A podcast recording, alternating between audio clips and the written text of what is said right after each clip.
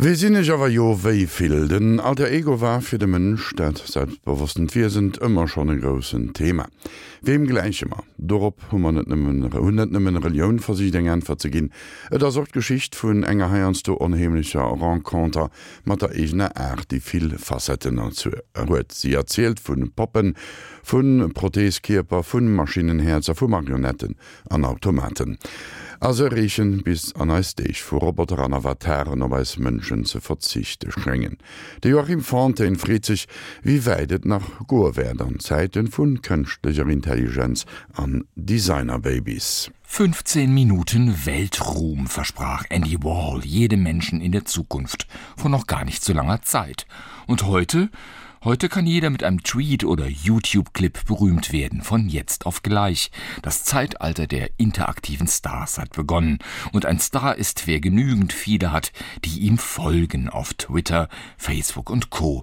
Muss dieser Star noch aus Fleisch und Blut sein Gute Frage und eine, auf die es menschliche, allzu menschliche Antworten gibt und solche, wie sie Eliza vor 50 Jahren das erste Mal gab. Eliza war 1966 die erste, die, Zitat, eine natürliche Unterhaltung mit einem Computer ermöglichte. Elisas Nachfolger haben dazugelernt, nicht immer nur Gutes. Fambots und Lovebots gibt es da, die gerne flirten und noch lieber Kreditkartennummern erfahren. Spambots, die E-Mail-Adressen aus dem Netz fischen und Twitterbots, die eigene Nachrichten formulieren.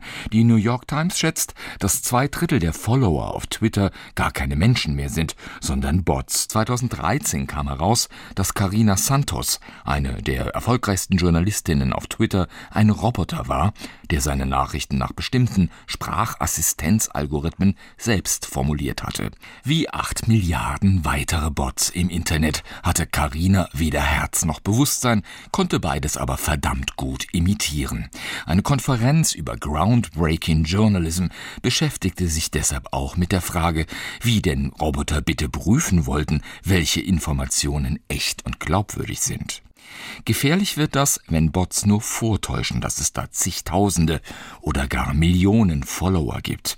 Für schlappen neuen Dollar kann jeder sich bei www.buycheapfollowers.com 3000 Follower und Tweets generieren, die ein und derselben Meinung sind und das auf Twitter auch kundtun. Mit wenig Geld lassen sich massenhaft Stimmen mobilisieren, die Produkte anpreisen oder politische Meinungen kundtun, keine einzige davon echt. Astroturfing nennt die IT-Branche diese schwarze Kunst, öffentliche Meinung und ahnungslose User durch die Menge vorgetäuschter Sympathisanten zu manipulieren, Mitläufer zu finden und gleichzeitig die wenigen echten und kritischen Stimmen von den vorderen Plätzen zu verdrängen, so dass sie keiner mehr liest. Wie extrem clever künstliche Intelligenz ist, zeigte schon vor knapp 20 Jahren Deep Blue, der Schachcomputer, der gegen Weltmeister Kasparov gewann. Deep Blues Nachfolger gewann mittlerweile auch gegen Champions im chinesischen Go-Spiel und in Amerikas beliebtester Quizshow. Die IBM-Software Watson kann nicht nur das, sie ist auch in der Lage, Krebserkrankungen zu erkennen oder Geldanlagen zu empfehlen, wenn man sie nur richtig mit Daten füttert. Watson reagiert dann eher wie ein findiger Sherlock Holmes. Das Programm verarbeitet menschliche Sprache, nicht mehr bloß wenige Signalwörter, es liest Millionen Texte innerhalb von Sekunden, es vergleicht und stellt Zusammenhänge her. Seit diesem Jahr ist Watson auch als Roboter sozial aktiv, und da geht es längst nicht mehr nur um Staubsaugen und Rasenmähen. Der knuffige Roboter Pepper, 1,20 Meter groß, Arme und Hände, zwei niedliche Kameraaugen, bewegt sich frei im Raum und wird dank Watson zum extrem lernfähigen Assistenten. Noch scheint belanglos, was Pepper so alles kann, E-Mails schreiben und an Termine erinnern, aber wer von uns hätte vor einigen Jahren gedacht, wie hilflos wir einmal sind, wenn wir unser Smartphone zu Hause lassen. Und so banal soll es auch nicht bleiben. IT-Experten rechnen damit, dass Roboter in den nächsten 30 Jahren die Hälfte der Menschheit arbeitslos machen könnten. Präzisionsroboter ersetzen dann nicht mehr nur die Menschen am Fließwand, sondern, wie heute schon in China, Feinmechaniker in der Computerindustrie oder sogar Köche. In New York wurde im Mai dieses Jahres Pop-up Confessional getestet, eine Art elektronischer Beichtstuhl. Vor buddhistischen Longquan-Tempel bei Peking gibt ein kleiner elektronischer Mönch neugierigen Besuchern Tipps zum besseren Leben. Wird da ein Traum wahr? Wohl kaum. Systeme mit künstlicher Intelligenz übernehmen mehr und mehr qualifizierte Tätigkeiten, vernichten gut bezahlte Mittelklassejobs und verstärken soziale Ungleichheit. Schon 2018 sollen drei Millionen Menschen beaufsichtigt werden von einem Roboboss, der fair, emotionslos, ohne Vorurteile und entsprechend eiskalt entscheidet, über Leistung oder nicht. Künstliche Intelligenz ist längst nicht mehr nur Forschung und lar polar akademischer Tüftler. Politische Entscheidungen müssen her. Eine der jüngsten NGO-Initiativen nennt sich Stop Killer Robots und klärt Bürger und Politiker darüber auf, wie gefährlich Drohnen sind. Nicht die aus dem Spielzeugladen, sondern die militärischen. Eine einzelne ist ausgestattet mit 65 und mehr Kameras, entsprechender Überwachungssoftware und Waffentechnik. Wenn diese Maschinen Krieg führen, opfern die Bürger nicht mehr die Landeskinder und die potenziellen Wähler. Schon praktisch für die Politiker. Aber andere Fragen werden dann akut, etwa wie viel an letaler Autonomie zulässig ist. Wie sehr die künstliche Intelligenz der Drohne vor Ort im Einsatz selbst über Leben und Tod ihrer potenziellen Opfer entscheidet. Die Entwicklung geht rasant. 2004 flog die amerikanische Drohnenflotte gerade mal 71 Stunden. Sieben Jahre später waren es schon 300.000 Flugstunden. Einer Drohne reicht die Handynummer, um ihr Opfer als Ziel ausfindig zu machen. Es geht auch friedliche. U-Bots, humanoide Roboter, etwa Haushalts- und Pflegeroboter, werden unmenschliche Arbeitszeiten vergessen machen. In Berlin startete im September das erste Festival für Maschinenmusik. Im holländischen Eindhoven rollen Roboter durchs Museum und bieten Telepräsenz. Gäste können sich in diese Roboter von außerhalb einloggen und mit Kameras und Zoom die Kunstwerke gutieren.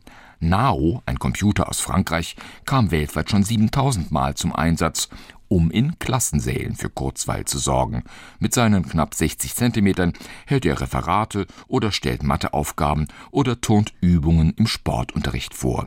Tausenden Flüchtlingskindern soll er jetzt Diktate vorsprechen. Nicht immer reagieren die Kinder positiv. Einige Forscher untersuchen gerade, warum die meisten Kinder Roboter lieber und häufiger kaputt machen und misshandeln, als sie ernst zu nehmen. Andere Forscher suchen die Antwort auf das sogenannte harte Problem, wie der Homo sapiens eine Maschina sapiens möglich machen kann, wie so etwas wie Bewusstsein in Materie gelangt.